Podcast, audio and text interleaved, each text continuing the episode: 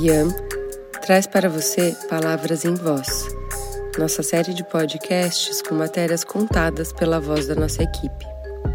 São textos já publicados no portal iam.com.vc, escolhidos a dedo por nós. Descanse os olhos da tela e se jogue nessa imersão sonora.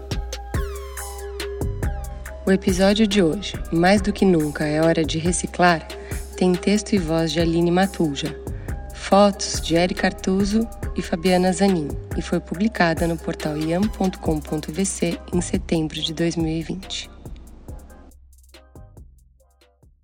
Andava tudo relativamente tranquilo na sala de controle da reciclagem quando, de repente, a pandemia mudou tudo. Bom, tranquilo em termos, né? No Brasil, não é de hoje que reciclar contempla menos de 5% dos resíduos domiciliares, sendo que a maior parte desse material é resgatada pela mão dos profissionais da catação com pouca ou nenhuma estrutura para realizar esse trabalho. A verdade é que o que já era frágil desmantelou. Por todo o país, a pandemia trouxe impactos para toda a cadeia da reciclagem desde a coleta seletiva até a indústria. No estado de São Paulo, por exemplo, em abril, a CETESB recomendou a interrupção da triagem manual de reciclagens. Sensato, né? Uma vez que, como costumo dizer, reciclar no Brasil é algo feito à mão mesmo. É mais artesanal que pão de fermentação natural hipster. Nossos catadores ficaram expostos a um risco sanitário inédito e quem não conseguiu acesso ao auxílio emergencial passou a depender de campanhas de arrecadação de alimentos para sobreviver. Com o sistema paralisado, pela lógica, nós, enquanto consumidores cidadãos, deveríamos ter tentado conter a geração de resíduos. Mas a palavra que melhor resume o comportamento humano em tempos de fique em casa é delivery. Muitos daqueles que puderam manter seus trabalhos à distância entre videoconferências e homeschooling pediram até café da manhã, almoço e janta por meio de aplicativos de entrega, produzindo a maior quantidade de embalagens da história. Um estudo da Associação Brasileira que cuida de resíduos, a Abrelp, indicou que esse aumento pode ter sido de cerca de 25% reciclar ou não reciclar. Todos esperamos que essa cultura de tanto delivery não tenha chegado para ficar. Afinal, o mercado de embalagens está longe de popularizar opções sustentáveis. As quentinhas e copos de isopor, por exemplo, são pouquíssimo reciclados no Brasil. O mesmo vale para sachês, lacres, rótulos, fitas adesivas e também potes feitos de PET. A embalagem PET é fácil de reconhecer. É, geralmente ela é transparente, típica daqueles potinhos com castanhas e bolos, sabe? O código para reconhecer a embalagem PET é 01 e apesar de as garrafas desse material terem uma boa reciclagem, outros tipos de embalagem não são bem aceitos. Fuja também do poliestireno, que contém o código 06 no fundo das embalagens. Se esses itens têm chegado aí na sua casa, entre na onda do consumidor consciente e proativo e sugira outras opções aos seus restaurantes favoritos. Isso mesmo. Aí, o céu é o limite. E nesse caso, o céu seriam embalagens retornáveis em restaurantes pertinho de casa para viabilizar a logística de devolução.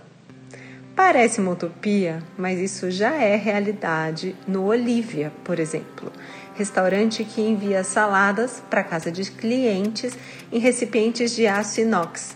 Na primeira compra, o cliente paga R$ 7,00 pelo pote e depois troca o vazio pelo cheio no pedido seguinte.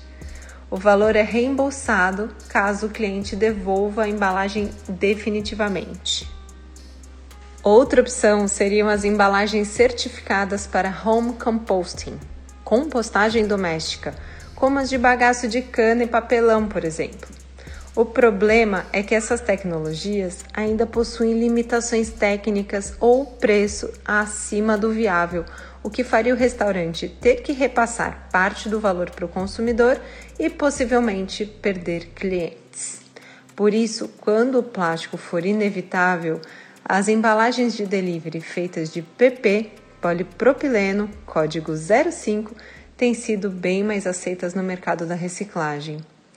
Lembrando que vale sempre checar com as cooperativas locais da sua cidade qual material funciona melhor para elas, em termos de facilidade de venda, sabe? Inclusive, é uma ilusão achar que apenas porque o material pode ser reciclado, ele de fato passará por esse processo. Mas há razões para acreditar.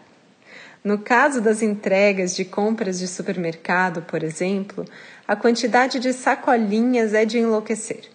Sobre isso eu tenho uma história para contar. Eu tive um cliente que entregava todos os seus produtos em sacolas plásticas. Era uma fábrica, então o volume era muito grande. Uma vez, numa mesma semana, ele recebeu três mensagens de clientes sugerindo que eliminasse as sacolas. Na semana seguinte, ele me procurou para buscarmos juntos uma solução. Nesse dia, o meu alerta verde esperança acendeu. As empresas estão atentas aos desejos do consumidor. Por isso, enviem sim mensagens para os canais de saque dos lugares onde você compra. E não desanime, é assim que mudamos as coisas. Outra história que me dá razões para acreditar é a do empresário Bruno Grossman, proprietário do mercadinho de bairro A Colheita, no Rio de Janeiro. Ele, que já vendia tudo sem saquinhos, sacolas e bandejinhas, viu chegar, junto com a pandemia, uma mudança de comportamento. Aspas. A pandemia acelerou uma conscientização por parte dos consumidores, que começaram a buscar negócios que iam além de serem apenas negócios. Pessoas buscando empresas com propósitos, com valores e forte transparência. Fecha aspas. As práticas de sustentabilidade do negócio do Bruno se expandiram junto com o número de clientes de delivery. As entregas são todas livres de plástico, feitas em caixas de papelão, e o aumento da procura os incentiva a seguir implementando boas práticas. Aspas. Lançamos recentemente uma sessão de cuidado pessoal, natural e orgânico, e o resultado foi impressionante. Criamos no site um produto seleção de frutas e legumes imperfeitos a R$ 2,00 o quilo e também foi muito bem aceito. Além disso, toda a nossa entrega é feita com motoristas próprios. Conta Bruno, entusiasmado. Assim como existem soluções para gerarmos menos lixo, também existem opções para encaminhar nossos recicláveis com a segurança sanitária que o momento exige para cooperativas e catadores. Aliás, nós somos corresponsáveis por essas embalagens a partir do momento que tocamos no botão comprar do aplicativo. Depois de coordenar uma campanha de arrecadação para apoiar catadores no início da pandemia, a empreendedora social Hanna Rodrigues percebeu que essa não seria uma opção perene. Então, ela juntou um grupo de profissionais e estruturou uma forma segura e digna para a retomada do trabalho de uma cooperativa de catadores no Rio de Janeiro. Ela criou um serviço de assinatura mensal de coleta de recicláveis em casa. Aspas da Hanna. Nossos clientes são pessoas engajadas que já perceberam que os catadores precisam ser remunerados de forma digna. Fecha aspas.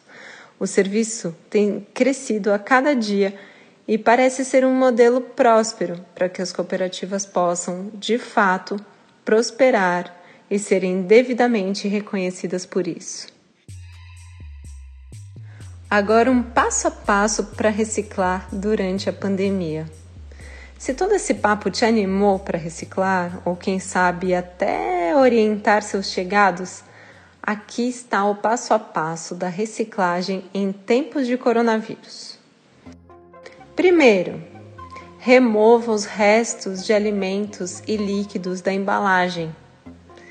Segundo, se for necessário, no caso de molhos, por exemplo, dê uma enxaguadinha nas embalagens para tirar a gordura. Um dedinho de água quente pode te ajudar nessa missão. Terceiro, coloque as embalagens no escorredor de louça para tirar o excesso de umidade. 4. Depois, armazene tudo em um saco, de preferência verde ou transparente, e também pode usar uma caixa de papelão para os seus recicláveis, por exemplo. 5. Quando o saco estiver cheio até mais ou menos dois terços da sua capacidade, feche com dois nós apertados e deixe-o em quarentena paradinho por pelo menos quatro dias. Sexto e último passo: por fim, destine corretamente, por meio da coleta seletiva, ecoponto ou um catador. E vale lembrar, logo de antemão, na hora de fazer o seu pedido no aplicativo, peça para não enviarem talheres, rachis, sachês de tempero, canudinhos, etc. Opte por recebê-los se você realmente precisar Há um campo de comentário nos aplicativos em que você pode aproveitar para sinalizar esse desejo. Assim, menos plástico chega na sua casa e menos plástico você vai ter que se preocupar para destinar. Mas e as máscaras? Dá para reciclar? Máscaras e luvas de proteção individual não podem ser recicladas, por isso, prefira as opções reutilizáveis como as de tecido. As descartáveis devem ser colocadas nas lixeiras do rejeito, como a do banheiro, por exemplo. Esse resíduo segue para aterro sanitário, onde ficará por centenas de anos, já que essas máscaras são compostas de polímeros plásticos que não se decompõem. Bem, e se você não sabe como fazer para os seus recicláveis chegarem de fato até o próximo elo da cadeia, na matéria escrita no site do IAM você encontra opções de coleta seletiva e de ecopontos para São Paulo e Rio de Janeiro. Já para as outras cidades, entre em contato com o Serviço de Limpeza Pública da Prefeitura e consulte se há coleta seletiva. Você também pode buscar um ecoponto no site Rota da Reciclagem ou buscar um catador através do aplicativo Cataqui e combinar um valor para que ele ou ela busque os recicláveis na sua casa. Quando eu vejo uma montanha de embalagens plásticas de quentinha, me bate um desespero. Aí eu gosto de lembrar que sustentabilidade é um caminho espiralado, cheio de altos e baixos. A pandemia nos colocou lá no fundo do vale, mas nós estamos voltando com muito mais consciência e clareza da missão. Avante, cidadãos planetários! Se esse podcast despertou em você um desejo de aprender mais sobre tudo isso, no IAM você pode baixar gratuitamente o Guia Prático Reciclando de Verdade, elaborado pela própria Aline, para aprender a cuidar melhor dos seus resíduos e destiná-los do jeito certo. A matéria está disponível no canal Conexão com a Vida. Ficamos por aqui e até o próximo episódio.